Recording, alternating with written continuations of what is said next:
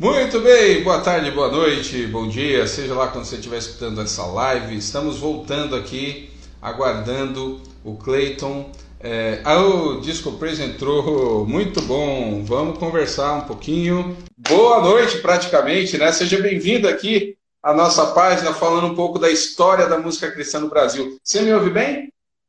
Te ouço muito bem, Pastor Ramon. Como é que você está? Tudo bom? Bem, graças a Deus. Que prazer poder conversar um pouquinho com você. Eu sei que esses dias estão bem corridos, né? Mas é uma alegria e vamos falar um pouquinho aí de história, né? Que é tão importante para a gente na música. Beleza, verdade. Beleza, eu estava comentando com a turma ainda há pouco que agora eu, eu, tive uma conversa no início da tarde com o Rogério do Templo Soul, né? Ah, lá de São Paulo, essa pegada black, e vocês têm o nome Disco Praise. E eu queria saber como foi que a música entrou na tua vida, como é que ela cruza no Evangelho e, e, e você começa aí a fazer música. Ah, tá. Olha, primeiro, quero, em primeiro lugar, eu quero só agradecer mais uma vez pela honra de estar aqui batendo esse papo com você. Realmente, ontem eu estava super afim da gente estar junto, cara, mas pensa numa loucura. Eu nunca pensei, diante de Deus, que no tempo do, da quarentena ia ser o tempo que eu ia pregar mais na vida dentro de casa, igual eu estou pregando. É, você é a minha primeira live do dia hoje. Eu vou de 18 até as 11 horas da noite sem parar de falar e de cantar nem Imagina só isso. É muito louco, né? Porque geralmente quando a gente viaja é uma hora de culto, duas horas, né? Cantando no máximo, mas cinco horas todo dia. É um mistério. É. Minha mulher já tá zangada comigo também. É, Amém. E, e, na verdade, eu comecei na música, é, era um caminho meio que natural para mim, porque no caso, meu pai é maestro, olha que honra. Eu tenho um Uau. pai maestro e a minha mãe, ela tem a voz mais linda do mundo, já é uma solista, uma cantora maravilhosa.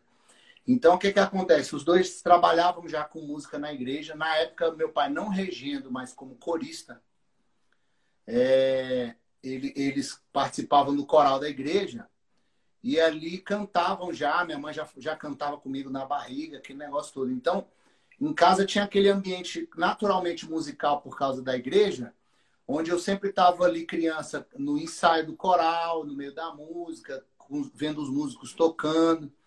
Então, meio que de forma natural, eu fui eu fui chegando para a música. É, a Disco Praise, no caso, nós já éramos amigos de infância, porque os nossos pais já se conheciam antes da gente nascer, já eram amigos antes da gente nascer, como músicos. E aí a gente meio que foi crescendo junto. A gente brinca até dizendo que a gente estava condenado a ser amigo um do outro, sabe? Não dava para estar. Era condenado. Sabe aquele cara Vocês... que vai fazer churrasco na casa dele a vida inteira? Você tem que acostumar com a galera da casa, entende? Entendi.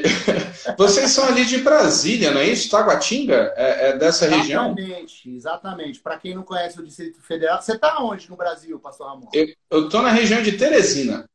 Teresina, que maravilha. Teresina, Piauí, Piauí, Piauí que maravilha. Isso aí. É, Teres... A gente já tocou no Piauí, mas não tocamos em Teresina ainda, você acredita? Só, é mesmo? Só tem duas capitais que a gente não tocou ainda. Teresina e Boa Vista. Uau! Não, não eu... convite, mas porque quando convidaram a gente não deu certa agenda, mas em nome de Jesus a gente vai ainda. Tenho muito carinho por Show. Teresina, tem muitos amigos queridos que vieram daí. Aqui em Brasília tem bastante gente, né, do Piauí, inclusive eu tenho muito que nasceram aí. Então eu tenho um carinho imenso pelo Piauí. Eu ainda quero ir aí em Teresina, se Deus quiser. Muito Mas, bom. Qual que era o contexto de igreja? É, era que igreja? Assembleia? Então, é, aí a gente aqui, a gente nasceu em Brasília, no Distrito Federal. E Brasília é aquele aviãozinho que é cercado de cidades que a gente chama de cidades satélites. No caso, não tem essa figura do município aqui em Brasília. Então, são cidades que estão ao redor de Brasília. Uma delas se chama Taguatinga, que é a cidade onde eu nasci e os meninos nasceram. E a gente era da Assembleia de Deus de Taguatinga. Então é uma igreja que já tem uma história na cidade e a gente fazia parte dessa igreja. É, nós crescemos juntos nessa igreja, a, a banda nasceu nessa igreja e hoje a gente não frequenta essa igreja porque a gente casou, mudou de endereço, mudou de cidade. Então, é, geograficamente fica difícil para a gente ir lá. Mas a gente tem uma aliança eterna com a nossa igreja, porque o, minha avó continua lá, os pais do Cláudio continuam lá, a gente tem família lá. Então, assim, é, sem, é e sempre será a nossa igreja eternamente. assim. Inclusive, domingo passado eu estava lá numa live com eles e foi muito especial. Mas que ali a gente, a gente, os meus pais cantavam no coral, os pais do Cláudio no coral também, o Julinho já tocava na banda ali na fanfarra da igreja. E aí a gente não tinha, Pastor Ramon, nem o sonho de gravar CD. Não tinha, isso era muito alto pra gente. Até porque no, naquele tempo ali nos anos 90, quando a gente era menino pequeno ali, 91, 92, a gente estava começando a sair da infância e entrar na adolescência. Todos os, os discos que a gente tinha vinham do Rio ou de São Paulo. Não tinha ainda, na, naquele iníciozinho da nossa adolescência, uma referência de música de Brasília. Depois, nos anos 90, ali já em 93, 94, explodiu, que vieram várias bandas e, uma, uma, geração fantástica na música. Mas naquele primeiro, primeiro momento a gente não tinha nem um sonho. Foi hoje de manhã, eu estava conversando, eu fiz uma live com o JT, do Metal Nobre. Ah, JT foi uma inspiração pra gente mesmo. Foi, e eu fiz semana passada, eu fiz o Yutinho do Raízes. Olha Conversei aí, com a eles. galera de Brasília, hein? Que bacana. É, a galera de Brasília é forte. Essa geração é fantástica. É a geração do Metal Nobre, do Raízes, do o pessoal do, do Virtude. Do Virtude, o pessoal do Estilo de Vida, que é uma banda maravilhosa. Então, é uma geração brilhante, assim, que fez, que tem uma obra que eu escuto até hoje e que me influencia demais, assim. Mas nesse primeiro momento, quando a gente era criança, na Assembleia, o nosso contexto era outro, era totalmente fechado. Quando eles estavam começando a produzir as primeiras coisas deles, a gente ainda era muito novo e ainda estava buscando essa referência. Então, assim, mas naquele primeiro momento, você sabe que o Brasil era muito diferente. Então, assim, Sim. não dava para ter essa facilidade de viajar de avião. Era rádio, uma música para chegar no Brasil inteiro demorava meses, era um caminho longo. Então aquela galera meio que ainda estava fechada em Brasília, ainda não tinha alcançado o Brasil como eles alcançaram depois. E a gente não tinha nem esse sonho. O nosso sonho era só conseguir tocar domingo à noite no culto da nossa Porque domingo à noite sempre toca os melhores músicos, né? A gente não tava nesse time, não. A gente fica sempre naquelas escalas ali dos cultos pequenos, dos cultos que não tem muita gente. Aquela Congregação. Isso, na congregaçãozinha ali. E aí o que que acontece? A gente começou a tocar num culto que acontecia aqui em Brasília, na rodoviária de Brasília. É um culto que acontece até hoje, é um culto evangelístico. E lá ninguém queria tocar. Então a gente estava ali muito pela coisa de adolescente, né? De tocar e tal, mas colaborando ali. Aprendemos demais. E ali na rodoviária que começaram a acontecer duas coisas. A primeira coisa que começou a acontecer foi que a gente começou a compor é, inspirados na realidade que a gente estava vendo. Não a gente, na verdade, o Paulinho, que é o guitarrista da banda, que foi quem deu o start na história toda. Ele começou a compor, ele foi a primeira pessoa na vida que eu conheci que falou para mim assim, cara, eu escrevi uma música. Eu falei, caramba, eu nunca tinha visto uma pessoa que tinha escrito uma música na minha vida. Aí eu falei, caramba, você escreveu uma música, cara? Escrevi, me mostra ele. Me. Eu ficava fascinado com essa coisa de escrever música. E, e, ele tinha a minha idade, mas já tinha essa ousadia. Ele é um cara muito especial. E aí ele começou a compor as primeiras músicas ali, inspirado no que ele estava vendo. Então eram músicas muito evangelísticas. Então a gente tinha um contexto de tocar louvor na igreja, mas de tocar coisas evangelísticas na rua. E os anos 90 ali, você vai lembrar que era um, um tempo maravilhoso da música gospel onde existe, a gente estava fazendo uma transição do cantor cristão, onde, onde com aquela, as únicas músicas congregacionais eram aquelas do cantor cristão e da harpa cristã. A gente estava entrando na música congregacional moderna, vamos dizer assim, com o pessoal do Coinonia, que vieram toda, toda aquela influência. Em Mas, Brasília, inclusive, né? É, exatamente. Eles estavam em Goiânia e vieram para Brasília do ladinho. E aí e, e tinha uma outra coisa que era uma, um desejo muito grande de explorar outros ritmos. Então você tinha o Rebanhão tocando ritmos brasileiros, você tinha as primeiras bandas de rock chegando. Então fervia a música gospel, tinha muita coisa legal, né, acontecendo, né? E a gente tocava essas coisas. Então a gente tocava Carlinhos Félix, coisas da vida. A gente tocava ali, né? Como a gente estava ali na frente dos palácios, não se acende a luz do sol nos 220 volts dos palácios de Brasil. A gente cantava essas coisas. A gente cantava João Alexandre, vê teus olhos no espelho. Era fino o repertório. E tocava coisas muito tradicionais, tipo segura na mão de Deus, segura na mão de Deus. Tinha muitas gerações de pessoas evangelizando ali e tinha essa, essa mistura muito bacana de coisas acontecendo. E no meio dessas músicas, a gente começou a colocar músicas do Paulinho que ele escrevia ali. E aí, o que, que aconteceu? Um dia, estava passando uma pessoa lá no culto, parou rapidinho e perguntou para a gente: vocês não querem tocar lá na minha igreja, não? A gente falou: rapaz, nós tocar na sua igreja?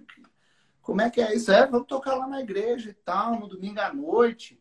A gente falou: rapaz, olha, o domingo à noite é o nosso sonho realizando aí, rapaz. e aí a gente foi convidado, cara. A gente chegou para tocar no nosso primeiro domingo à noite. Quando o pastor nos viu, ele falou assim: Como é que é o nome da banda de vocês? A gente falou, pastor, nós, nós não tem nome, isso aqui é um grupo de amigos. Eu falei, como é que eu vou apresentar vocês? Eu falei, ah, pastor, a gente nem sabe. Aí ele falou, então, igreja, com vocês a banda da rodoviária. Foi assim que a gente foi apresentar a primeira vez. Banda da rodoviária. Banda da rodoviária. Foi lá que ele viu a gente, né? Então, quer dizer, já deu esse nome. A gente achou o nome horroroso, né? Porque aí pensou, meu Deus, vamos pensar que a gente é tudo motorista de ônibus e nas horas vagas tem uma banda. Aí a gente foi, tocou ali a primeira vez. Depois aconteceu, de um, de um tempo, aconteceu de novo. Uma outra pessoa convidou a gente também para tocar. E aí a gente já se ligou, falou, rapaz, vamos perguntar um nome agora, né? Que nome que a gente vai falar? E aí a gente ficou pensando. Aí não tem explicação, tá?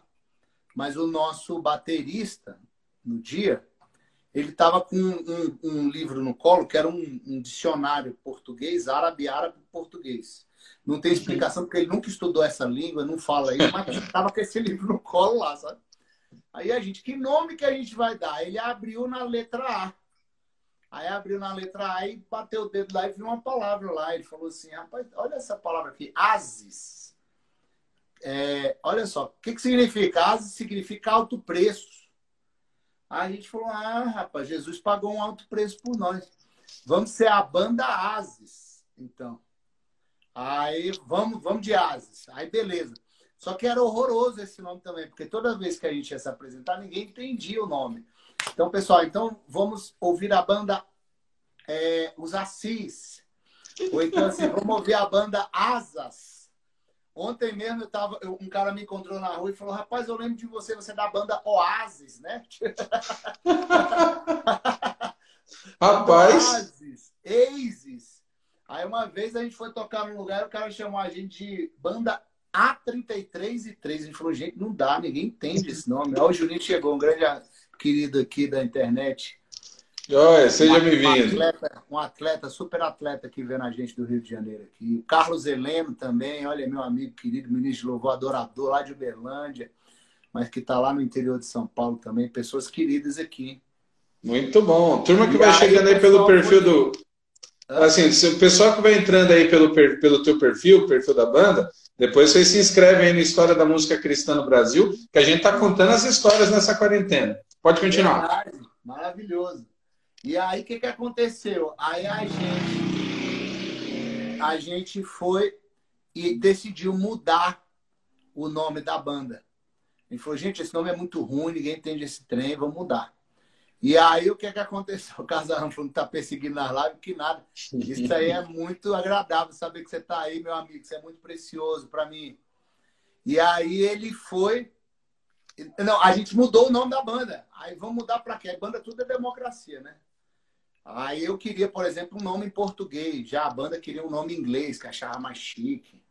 Aí o nome que ganhou foi Disco Praise, que significa basicamente disco de louvor.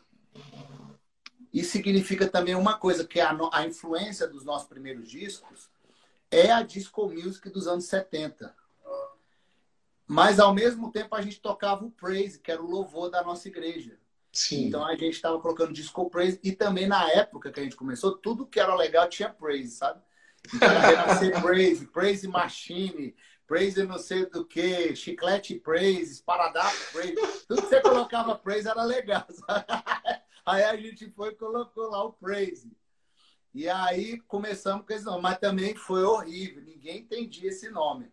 Porque toda vez que. A, na primeira vez que a gente foi se apresentar como Disco Praise, aí o pessoal chegou e falou assim: agora tinha uma equipe de televisão debaixo do palco, assim. Quando eu desci, o jornalista falou assim: agora a gente vai entrevistar o vocalista da banda Enterprise. Enterprise? Jornada nas Estrelas. Enterprise. E aí o que, que aconteceu? Ninguém entende também. Chama a gente de Discoprise todo dia, Discaplay, de... Rapaz, tudo que é variação. Só uma vez que eu fiquei preocupado que chamaram a gente numa, numa rádio de. O pastor falou: vamos conversar com a banda Disco Preso. Aí eu falei: ô, pastor, Disco Preso. Toca esse disco aí, em nome de Jesus, né? Mas então, basicamente no... foi assim que a gente começou. Rapaz, eu, eu, eu, fiquei em dúvida, porque eu, eu conheci, ou pelo menos tive contato, porque vocês com, com o nome é, Asis, vocês lançaram um, um, CD, não lançaram? Lançamos. a capa branca? como Asis. Asis, Disco Praise. Veio como Asis Disco Praise já. Que tava então, transicionando. Aí colocou, colocou os três nomes. Aí depois ficou só o Disco Praise. Tinha, tinha, é nesse aí, tinha uma versão de, de Jericó.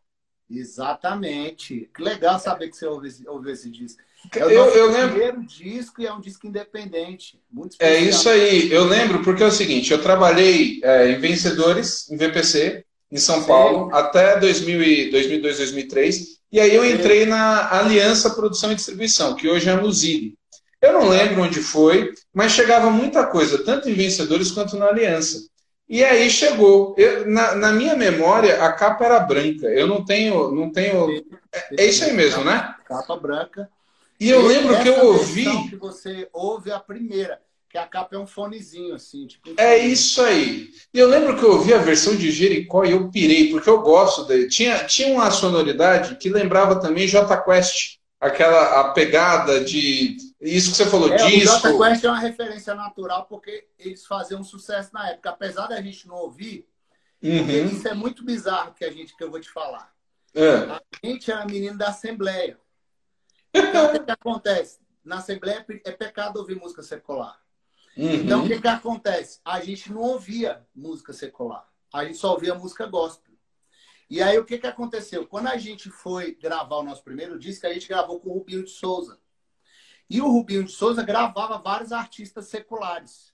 Ah. E aí, o que, que aconteceu? A gente mandou para o Rubinho de Souza é, uma, uma, um CD demonstrativo que tinha várias coisas que a gente tocava na rodoviária e não tinha um ritmo. Então tinha reggae, tinha tinha tinha rock and roll e tinha uma música que tinha uma pegadazinha mais disco, igual eu te falei dos anos 70 ali. Mas era uma coisa mais de intuição do que de referência. Olha Aí o que, que aconteceu? Aí quando o Rubinho ouviu o disco, ele mandou uma, um e-mail para a gente falando assim: Olha, eu gostei, eu achei que as músicas são interessantes e gostei das ideias. Aí ele veio para Brasília para a gente ouvir, é, começar a produzir o disco, né? E aí ele começou a falar com a gente, cara, eu gostei dessa música, porque essa música tem uma pegada meio Jamiroquai. Jamiroquai, muito Jamiroquai. isso. Aí a gente falou, Jamiro o quê, rapaz? Que, que, que, que, que trem é esse? Aí ele falou, pô, vocês não conhecem Jamiroquai? Não, a gente nunca ouviu falar, a gente nem tinha, nem tinha ouvido falar. Ah, mas é, é, lembra um pouco aqui no Brasil, tem o J Quest que toca um pouco assim nessa linha. A gente, J quem? A gente não sabia quem não conhecia. Era, não sabia. Diante de Deus, cara. Então era uma coisa mais de intuição do que de referência do que tocava no rádio.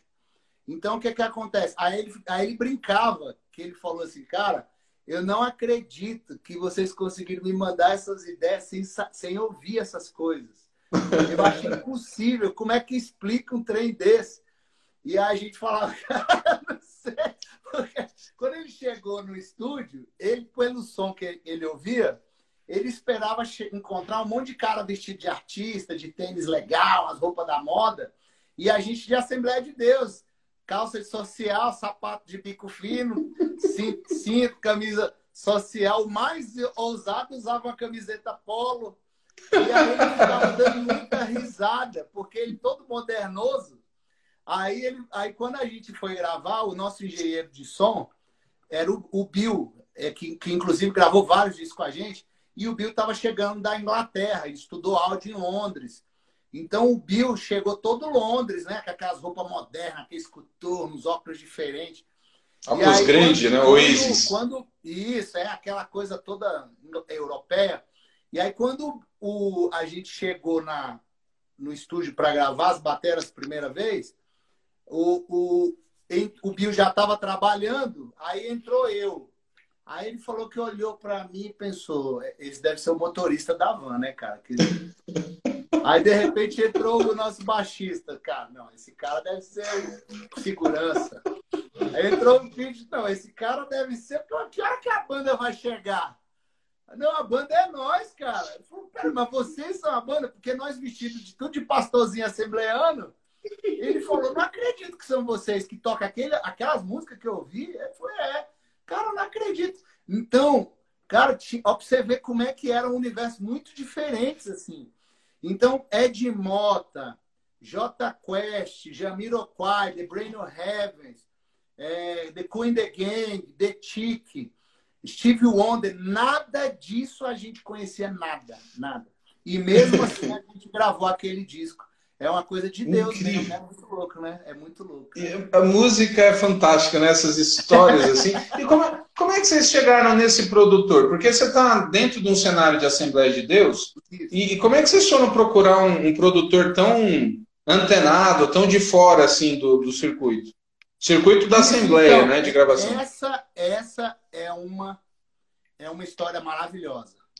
Porque o que, que aconteceu? Aconteceu o seguinte: a gente estava tocando na rodoviária, nós tudo solteiro, menino, nós tudo menino ainda.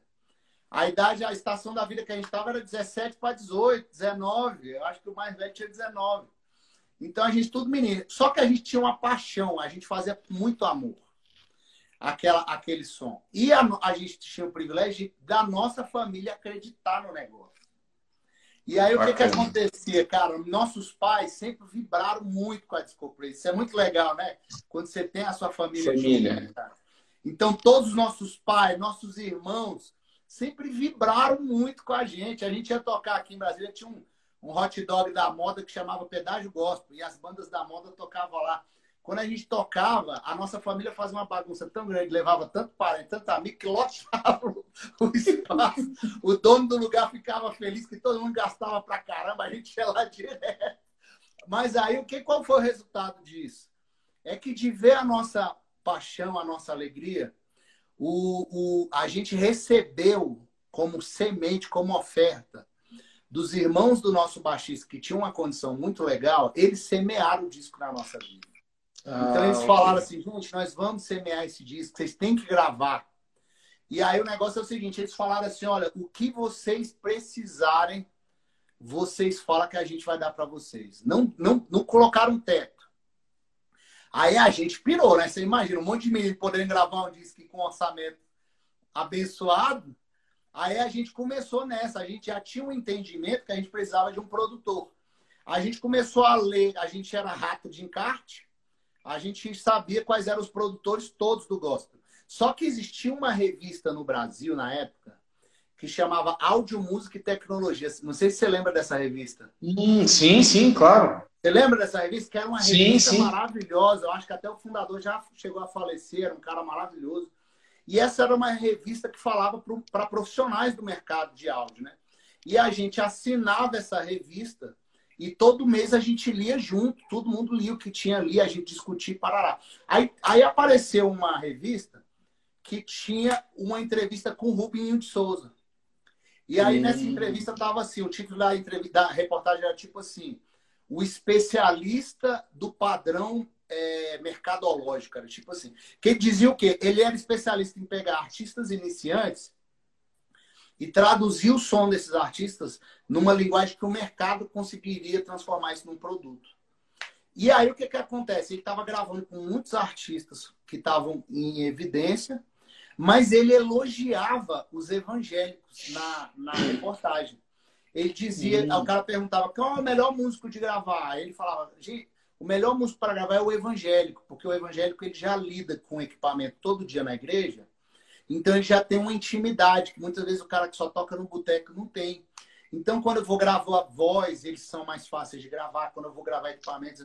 Aí ele, ele fazia um comentário elogioso. Aí ele falou, cara, será que esse cara não grava então nós? Nós é crente, cara. Talvez, né? Já falou.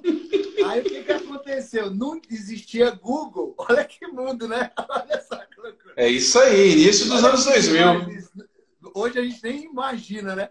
Mas não existia Google, não existia nada onde a gente pesquisar na internet, não existia site, não existia rede social nenhuma.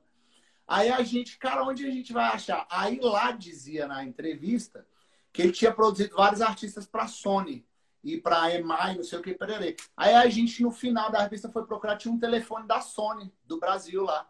Aí pegamos o telefone e ligamos. Falamos, ó, a gente é de Brasília, a gente quer gravar um disco. Vocês têm o telefone do Rubem de Souza? A menina falou, tem, tem sim. Anota aí. Mandou pra gente. Na, na hora. Na hora. Aí desligamos na sequência e ligamos para ele. Ó, oh, Rubem, a gente... Rubem não, Rubem, a gente é uma banda, a gente leu sua reportagem, a gente é crente e tal. Será que a gente consegue ser ouço o nosso trabalho? Aí ele falou, escuto com o maior prazer, manda para mim. Mandamos para ele pro Sedex, Sedex 10, né? Que chegava mais rápido no outro dia. Clássico, isso aí, Sedex ele 10. Ouviu, exatamente, ele ouviu o, o, o, quando chegou e mandou esse e-mail pra gente. Falou, galera, eu gostei das ideias, eu gostei do clima da banda, vamos conversar. E assim ele foi entrando. Aí, quer dizer, aí, quando a gente conheceu o Rubinho, a gente descobriu que o Rubinho era filho de pastores, hum. já tinha uma história na igreja, tinha tocado numa banda que a gente ouvia muito, que era a Banda Azul. Tinha escrito. Banda Azul com Janires. Com Janires, depois que foi ele e o Moisés de Souza liderando a banda. Que tinha vários arranjos que ele tinha escrito que a gente chamava Várias coisas que a gente gostava. Quer dizer, a gente conhecia mais a obra dele do que a dos artistas seculares. Né? Olha só. E aí a gente pirou, porque o Rubinho naquele tempo estava longe da, da igreja, de todo, de, toda, de tudo que tinha a ver com religião. Desde que o pai do Rubinho tinha falecido, ele tinha desconectado disso. E hum. aí, para ele encontrar a gente, foi algo emocional também porque ele viu aquele grupo de menino super empolgado, ele lembrou um pouco dele. Lembrou Rubinho, da história. É, o Rubinho ele teve que ser emancipado com 17 anos de idade para tocar no, no, no, no cassino, negócio lá que tinha lá em Belo Horizonte. Era tipo, não sei se era cassino, um negócio de música. Aí tocava na orquestra, mas só tinha 17 anos. E o pai dele, antes dele morrer, emancipou ele. Então ele já tocava Olha. com 17 anos profissionalmente. Então rolou uma conexão imediata da gente com ele, porque para ele foi uma volta a um passado que ele ama demais e para a gente foi um mergulho num monte de coisa que a gente não conhecia. E aí o que, que aconteceu? Aquela mistura foi, foi perfeita e foi tão lindo que, o que Deus fez que através desse disco o Rubinho voltou para a igreja, voltou para Jesus, restaurou. E a gente é amigo, assim, mestre, ele é meu, meu, meu amigo, irmão, de se falar todo dia, toda semana.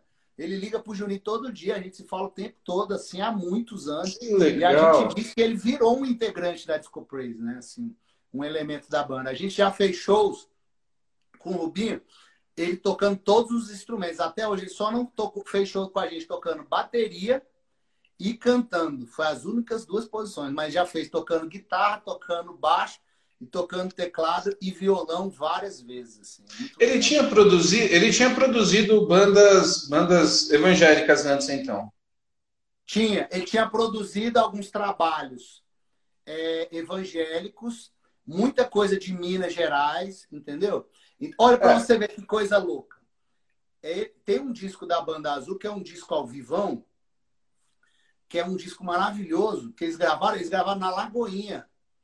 E ali naquele disco cantam, canta o pessoal da Lagoinha, o André, a Ana, tudo adolescente, cara, nesse disco fazendo back, ajudando, entendeu? Uhum. Então, assim, ele gravou coisas ali, ele gravou, ele gravou o pessoal do Jorge Linhares, ele já tinha gravado coisas com outros ministérios da o cidade. O Sócines, Sócines Mendes, né? Que gravava, que grava até hoje, Isso, também nessa linha de Belo Horizonte. já tinha gravado muita coisa legal.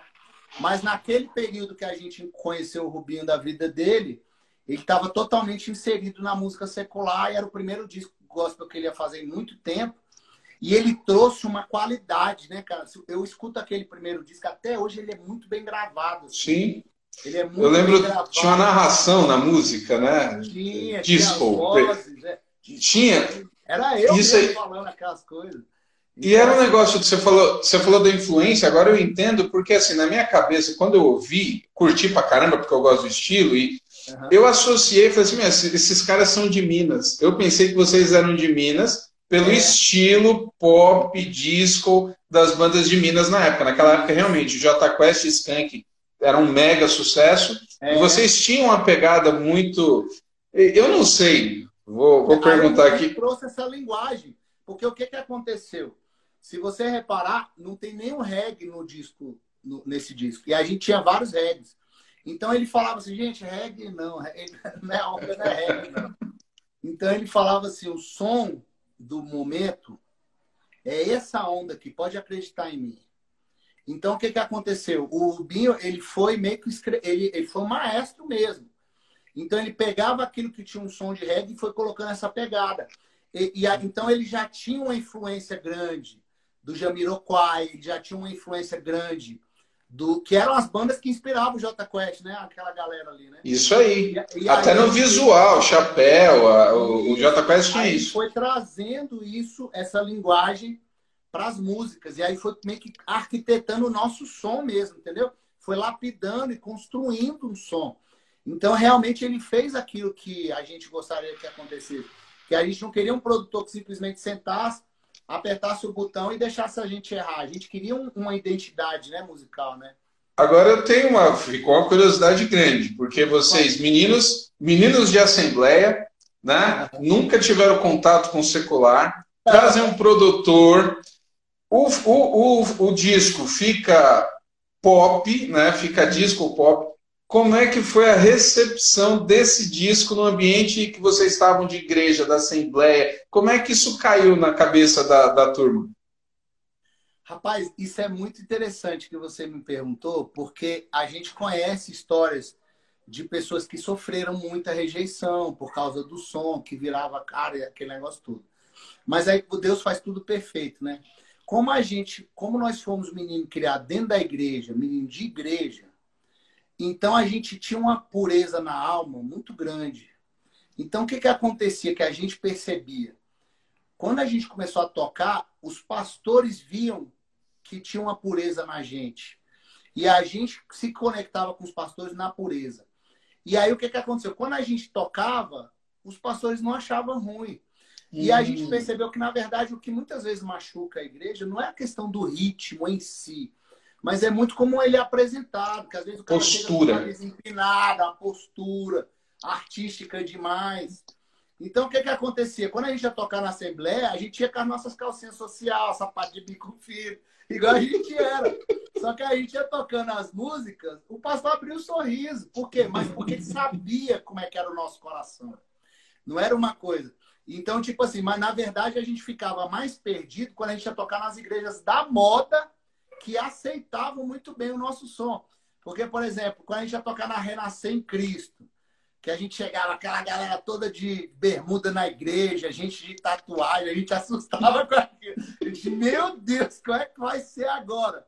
E a gente ia tocar, a galera se jogava no som de uma forma muito mais efusiva, mais enérgica do que na Assembleia.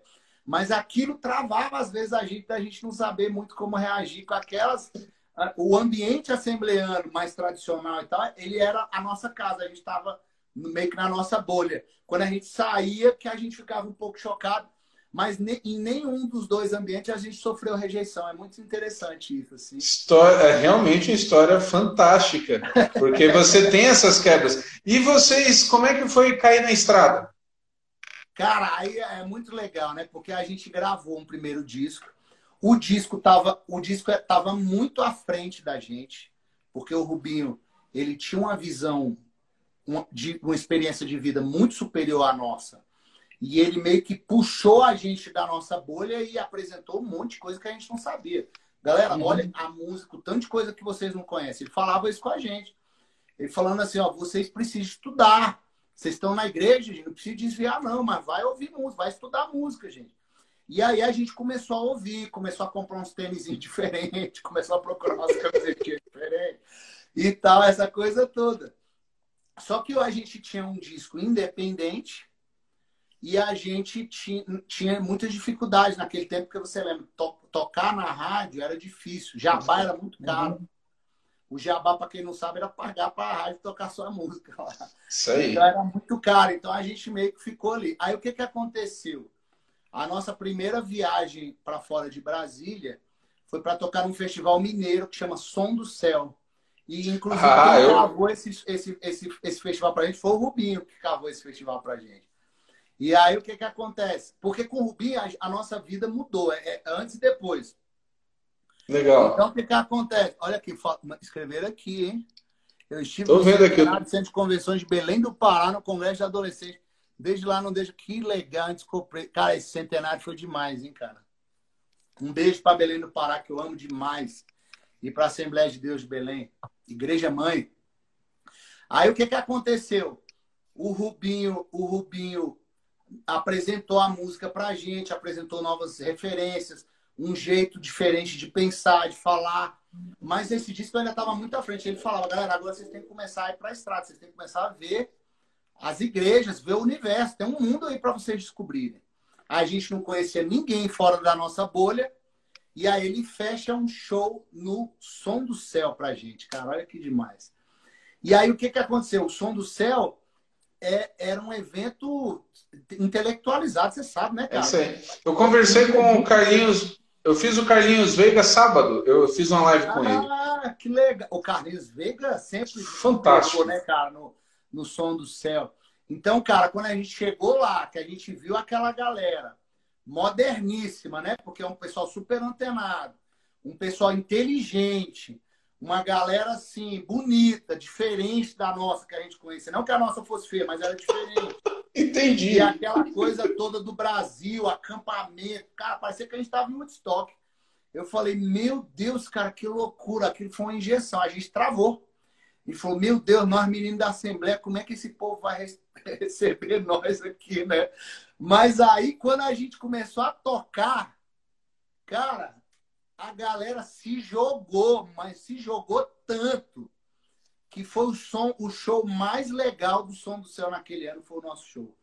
Então foi assim, foi uma, uma surpresa para nós de ver a galera entendendo o som de uma forma que nem a gente compreendia e foi uma surpresa para eles de ter uma banda que ninguém sabia de onde veio e que tocava um som que tinha tudo a ver com o que estava tocando na, no rádio naquela época, na moda assim. E a gente mandou ver e foi maravilhoso a gente ficou um ano recebendo comentários de gente do Som do Céu todo dia no nosso site. Na época não existia rede social, tinha uma caixinha de comentário todo dia. Isso. Tava, fui no Som do Céu, não sei o que, pererê, pererê. E aí, por causa disso, a gente voltou no Som do Céu por quatro anos consecutivos. E assim, foi fantástico. Foi o primeiro show, a gente voltou, cara, sonhando acordado. Mas aí o que, que acontece? A gente ainda tocava muito pouco, a gente tocava, tocou no Som do Céu, e só viajamos de novo no outro ano para o Som do Céu de novo. Então a hum. nossa realidade era de uma banda local de Brasília, que estava tocando em Brasília, mas tocando assim, tocava em aniversário, velório de anão, igreja, aonde deixasse a gente estava tocando. Né? Porque a gente tinha aquela alegria de tocar, não era nem, ó, diante de Deus, não era nem aquele negócio, cara, vamos fazer isso, vamos ficar famoso, não era. Só da gente tocar e a galerinha entender o nosso som, a gente já ficava louco. E aí o que que acontece? A gente foi tocando, a gente toca de do... isso foi em 2002 que a gente lança esse primeiro disco. A gente ficou até 2009 totalmente independentes, cara. Então quer dizer, um caminho longo. Bem onde a gente gastava muito dinheiro com isso, porque a gente sempre gostou de fazer bem feito.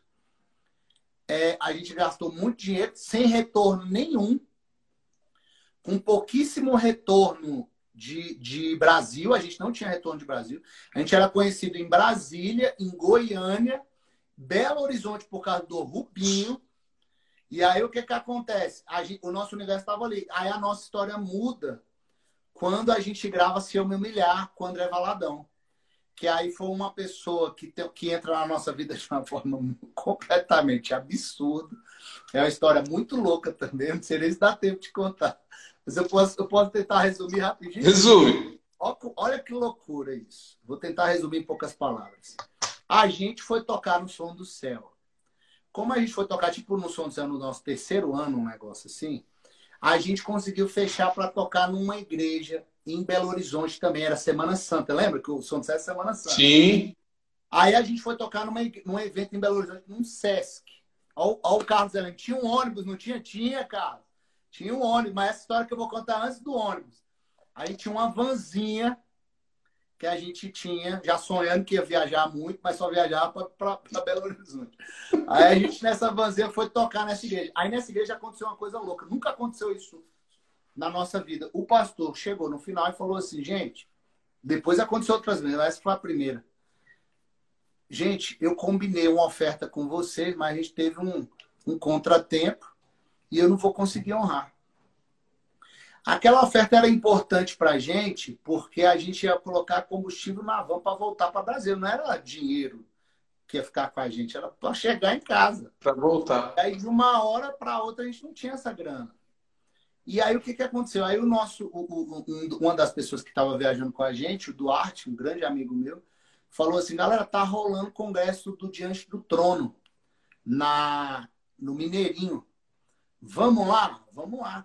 A gente sabia que o Diante do Trono era o maior ministério do Brasil, mas a gente estava numa fase de estudar o som que o, que o Rubinho mandava para a gente, a gente não estava ouvindo o som do Diante do Trono. Então a gente conhecia a fama, mas não as músicas. Aí a gente foi, cara, aquele mar de gente no Mineirinho. Aí o que, que a gente fez? A gente tinha um som bem potente na van. A gente parou na porta do Mineirinho, no estacionamento, abrimos a porta e começamos a tocar nossas músicas, CD. Quando a galera ouvia Jericó, vem com Jesus, caraca, que som é esse, cara?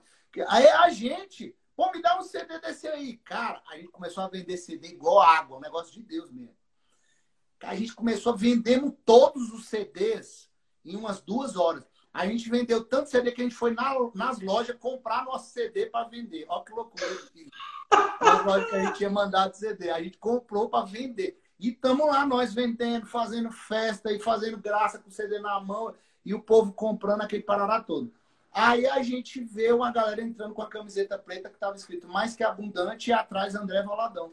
E a gente, cara, quem é esse rapaz aí? É, quem é? André? André o quê? As caras, ah, ele vai gravar o primeiro disco dele hoje, chama Mais Que Abundante. Eu vou cantar no coral. Quem tava com essa Era da gravação. Isso, era a gravação do Mais Que Abundante. É o primeiro CD solo dele. Isso, o primeiro de solo dele. Quando a gente acabou os CDs todos, a gente entrou para ver, cara, o mais a gravação, um pedacinho ainda. A gente viu aquele mineirinho, um mar de gente, o André ministrando, coisa linda demais. Beleza, a gente entra na van, vai embora. Um ano depois, a gente estava tocando de novo no Som do Céu. E aí o que que acontece? Quando a gente estava lá, o André estava bombando já no Brasil inteiro. E aí a gente recebe uma, uma ligação, cara de telefone. Quando liga, alô, quem tá falando? Cara, quem tá falando que é o André Valadão. André Valadão? É, a gente pensou que era Trote, ele já tava famosão. Quer falar com quem? Disco Praise. Ué, Disco Praise? O que, que você quer com a gente? Ele falou, não, o negócio é o seguinte, cara, eu vou gravar um disco hoje, à noite, chama Milagres. E eu tenho uma lista de convidados lá, eu queria que vocês fossem meus convidados. Vai lá. Gente falou, rapaz, Rapaz, você quer que a gente vá lá? Quero, aparece lá. Beleza. Cara, a gente tocou numa igreja e correu para lá. Quando a gente chegou, tava mesmo nosso nome na lista lá. A gente entrou, assistiu uma gravação, coisa mais incrível. Maior ainda do que do ano passado. Aí acabou a gravação. Cara, quando acabou, o convite era para gente jantar. Num, num jantar que ele tinha oferecido. Quando a gente chegou nesse jantar, Tava lá aquele povo famoso, tudo diante do trono da música, gosta dos famosão, tava tudo lá. E nós, aquele cara de mané, menino da Assembleia, tudo perdido. Olhando. Aí, aí aconteceu a coisa mais louca do mundo, que a galera dos famosa via a gente e falava assim, cara, eu tô do outro lado ali, eu queria perguntar, vocês são Disco Praise? A gente falou, som, cara, mas eu sou fã dos sons seus, cara. Lá em Minas eles fazem sons seus, né? Em vez de seu som, né? Eu sou fã dos sons seus, cara. Eu falei, mas da gente? Nós independente ainda, né, cara? É, não é vocês que cantam aquela música, cara. É, vem com Josué. É, é. Não, cara, eu gosto demais de você. Aí depois chegava outro. Cara, vocês são de Sou Cara, mas eu sou fã dos seus, cara. Mas como é que você conhece a gente? Não, cara, eu, eu escuto isso vocês todo dia, não sei o quê. Eu falei, rapaz. Aí de repente chegou o André, cara. Quando o André chegou, ele abraçou todo mundo, o pessoal falou: André, o Descompreso tá aí. Cara, foi lá falar com a gente. Cara, que bom que vocês vieram, cara, eu gosto demais de vocês, eu sou fã dos sons seus. A gente falou, cara, mas como é que você conhece a gente? Que maluquice é essa? Todo mundo que conhece a gente. Aí ele falou, não, cara, olha só o que, que aconteceu. A gente, a gente ensaiava para gravar nosso DVD no Mineirinho, a gente ensaiava de manhã e de tarde. E de, de, de, de tarde a gente almoçava antes de um dos entre os períodos na, na casa de um irmão da Lagoinha que fica perto do estádio. E aí o que que acontecia? Quando a gente chegava na casa desse irmão na hora do almoço, só tinha um disco lá na casa dele evangélico, que era o disco de vocês.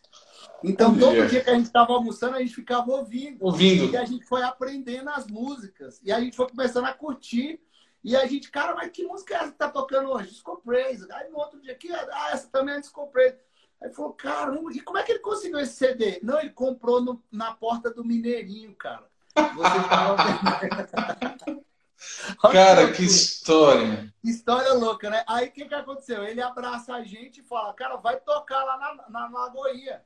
A Lagoinha foi a igreja que mais acreditou na gente, sem ter nada para mostrar, gostava da gente de graça.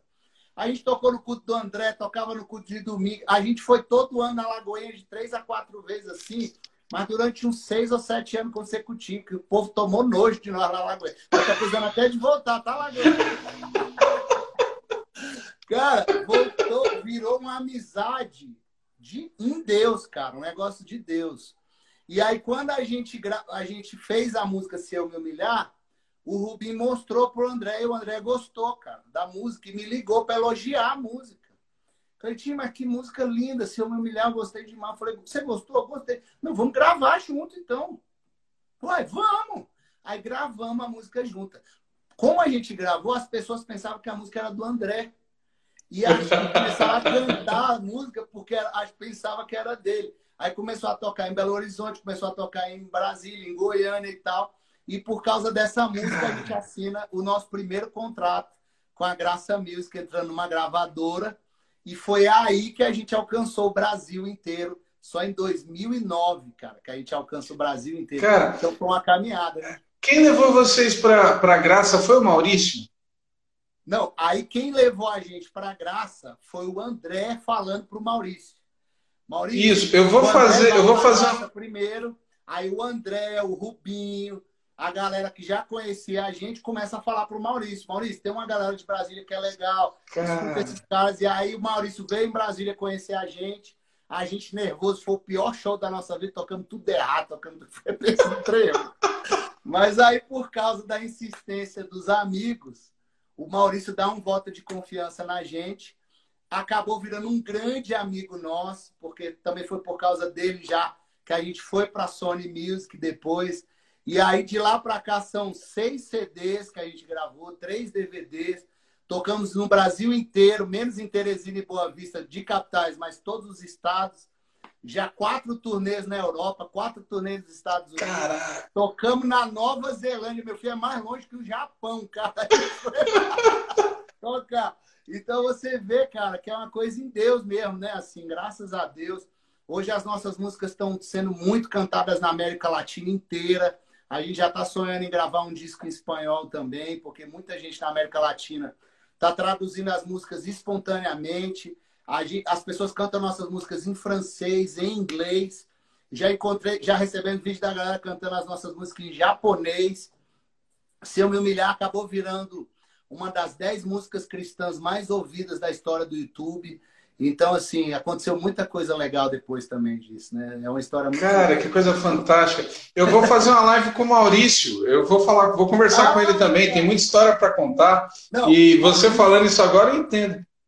É, é, a enciclopédia, né, cara, da nossa música. Tudo que é importante na música cristã passa pelo Maurício, né? Ele é muito fundamental para a música, né? Exatamente. Olha, eu, é, é, essas lives passam muito rápido, né? Eu, eu, quero agradecer. Eu sei que você tem outra live marcada. Agradecer Nossa, pelas histórias. Isso aí quer continuar contando história aqui, que é, que é bom demais esse papo de Não é bom relembrar? Show de bola. Eu quero agradecer. Lembrar o pessoal que entrou aí pelo perfil do Clayton, né? É, para vocês entrarem, é, se inscreverem no História da Música Cristã no Brasil. A gente está revelando essas histórias agora. As lives são muito legais, esses bastidores. E olha, foi um prazerzaço né, poder conversar contigo. Vamos ver mais para frente quando a poeira baixar para fazer mais live contando história. Eu fico muito grato. Que Deus continue abençoando vocês e estamos aqui contando as histórias da música, né? Isso é muito Parabéns. legal. Parabéns por essa iniciativa, isso é maravilhoso. Quero agradecer a todo mundo que ficou com a gente. A Nívia falou que a gente tem que fechar o Brasil em Teresina. Eu concordo com você, Nívia. É a minha vai esposa. Ela, tá, ela vai me apertar aqui, cara. É a minha ah, esposa. Eu tô enrolada. esposa. Parabéns. Que legal. Isso aí. Tá aqui. Firme e forte. Todo mundo que tá assistindo a gente. Dia 1 agora de maio vai ser a live da Discopraise no YouTube. Vai ser muito lindo o que a gente está organizando. Vai ser bem especial, bem leve vai ser aquela coisa mais íntima e divertida, bem, bem interessante. Com muitas histórias como essa que a gente está lembrando aqui. E eu quero muito convidar as pessoas a assistirem dia, a partir das duas horas da tarde. Se inscreve no nosso canal do YouTube agora, escreve Desculpas lá no YouTube. Clica no sininho que quando a live começar, o YouTube vai te avisar. Vai ser uma honra muito grande ter você lá também, hein, Pastor Ramon? Com certeza, eu vou divulgar aqui. Depois o Tiagão me manda as artes aí, eu divulgo com o maior prazer na página. Tá bom? Beleza! Galera, valeu. E até a próxima live, se Deus quiser. Se Deus quiser, brigadão. Amanhã, pessoal, tem mais histórias 11 da manhã. Vai lá, você tem bastante live ainda, né? Que Deus abençoe nessa sequência. Obrigado, meu amigo. Até mais. Fica com Deus. Valeu, prazer. Pode até mais. Vem aqui pelo canal que quiser seguir comigo. Vamos junto, que eu vou até às 11 horas daí, com muita alegria. Vai ser demais. Beleza. Um abraço. Até mais, gente.